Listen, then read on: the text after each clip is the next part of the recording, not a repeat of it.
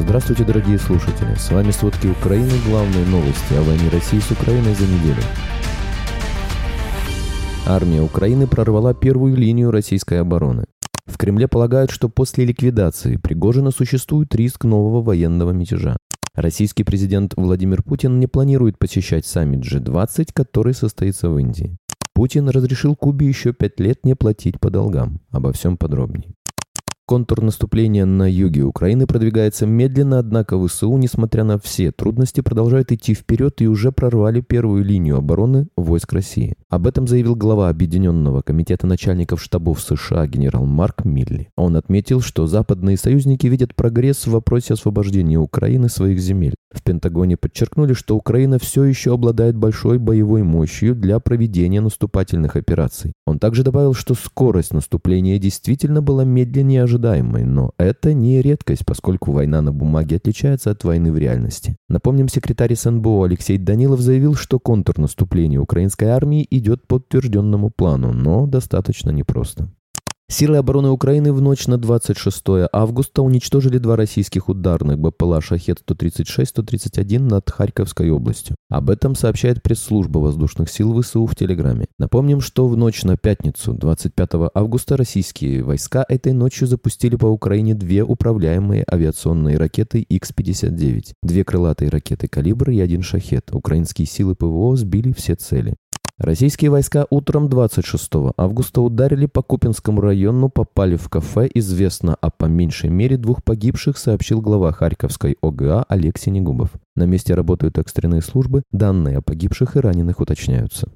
Российская армия за сутки пятницы 25 августа произвела 74 обстрела Херсонской области. Об этом заявил глава Херсонской областной военной администрации Александр Прокудин в Телеграме. Согласно его словам, российские войска попали в жилые кварталы населенных пунктов, объект критической инфраструктуры, а также территорию птицефабрики в Херсонском районе, магазин, территорию фермерского хозяйства в Береславском районе, предприятие и спортзал в Херсоне. Как отмечает глава ОВА, один человек получил ранение. Российская армия в пятницу 25 августа обстреляла Никополь Днепропетровской области. Об этом сообщил глава Днепропетровской ОВА Сергей Лысак. По данным местных властей, в результате удара погиб местный житель, 59-летний мужчина. Лысак уточнил, что в Никополе также повреждены два частных дома и авто. Кроме того, в городе разрушены линии электропередачи и газопровод.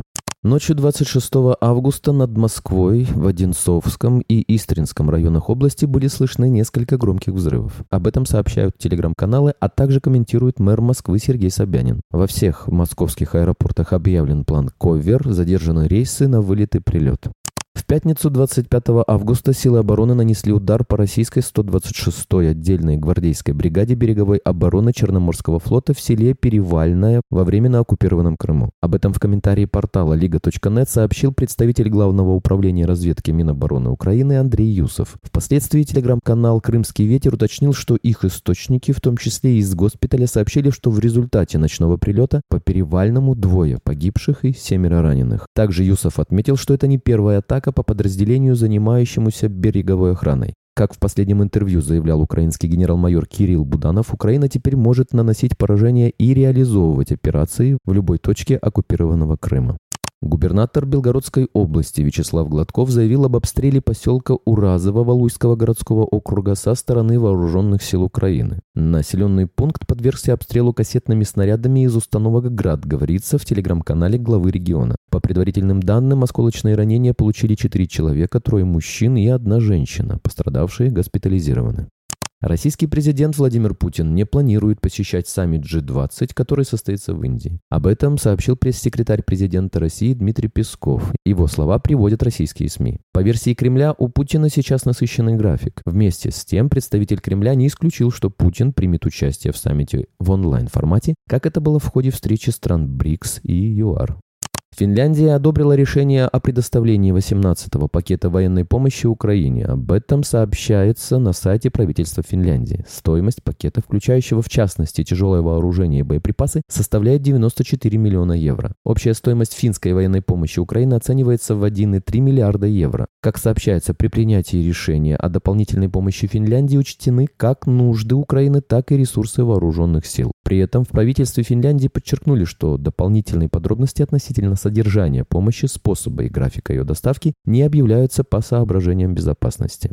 Декларацию G7 о гарантиях безопасности для Украины поддержала еще одна страна Европы – Словения. Об этом в своем твиттер-аккаунте сообщил президент Украины Владимир Зеленский. Как известно, Словения стала 26-м государством, присоединившимся к декларации Большой Семерки. Ранее сообщалось, что Украина провела первые консультации с правительством Великобритании относительно гарантий безопасности для Украины. Кроме того, переговоры по этому соглашению также начались с США.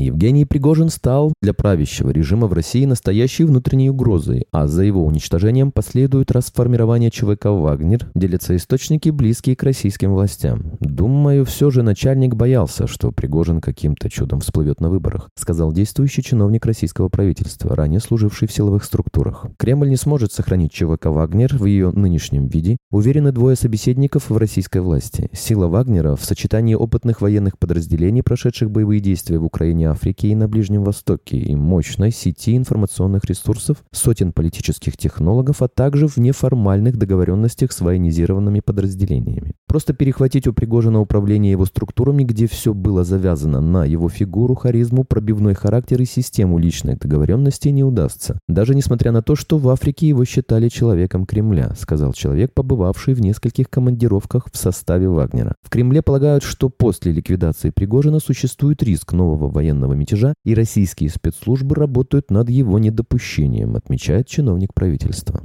Кремль продолжает возвращаться к советской практике многомиллиардных вливаний в дружественные режимы за рубежом, раздавая кредиты, а затем прощая их в обмен на лояльность. Вслед за списанием долгов Африки на 23 миллиарда долларов Россия предоставила крупную отсрочку по займу Кубе, выданному в 2015 году. Как сообщает РБК, Гавана получила право как минимум 5 лет не платить ни проценты, ни основную сумму долга по кредиту на 1,2 миллиарда евро, предназначенному для строительства двух электростанций. По изначальному соглашению Куба уже в этом году должна была начать гасить кредиты, полностью выплатить его к 2028 году. Теперь же первый платеж сдвинут на 2028 год, а окончательный срок погашения на 2040 год. Крупнейшее прощение долгов Кубы президент России Владимир Путин провел в 2014 году. Тогда была разом списана задолженность на 32 миллиарда долларов, сумму, которая по текущему курсу равна годовому бюджету государственной медицины по ОМС, треть годовым бюджетом всей системы высшего образования в России и 10-годовым бюджетом богатых регионов, таких как Нижегородская или Новосибирская области. Спасибо это были все главные новости о войне России с Украиной к этому часу. Помните, правда существует, а мы стараемся сделать ее доступной. Если вам нравится то, что мы делаем, пожалуйста, поделитесь этим подкастом с друзьями в России. Также, если вы хотели бы помочь нам делать материалы еще более качественными, пожалуйста, оставляйте фидбэк.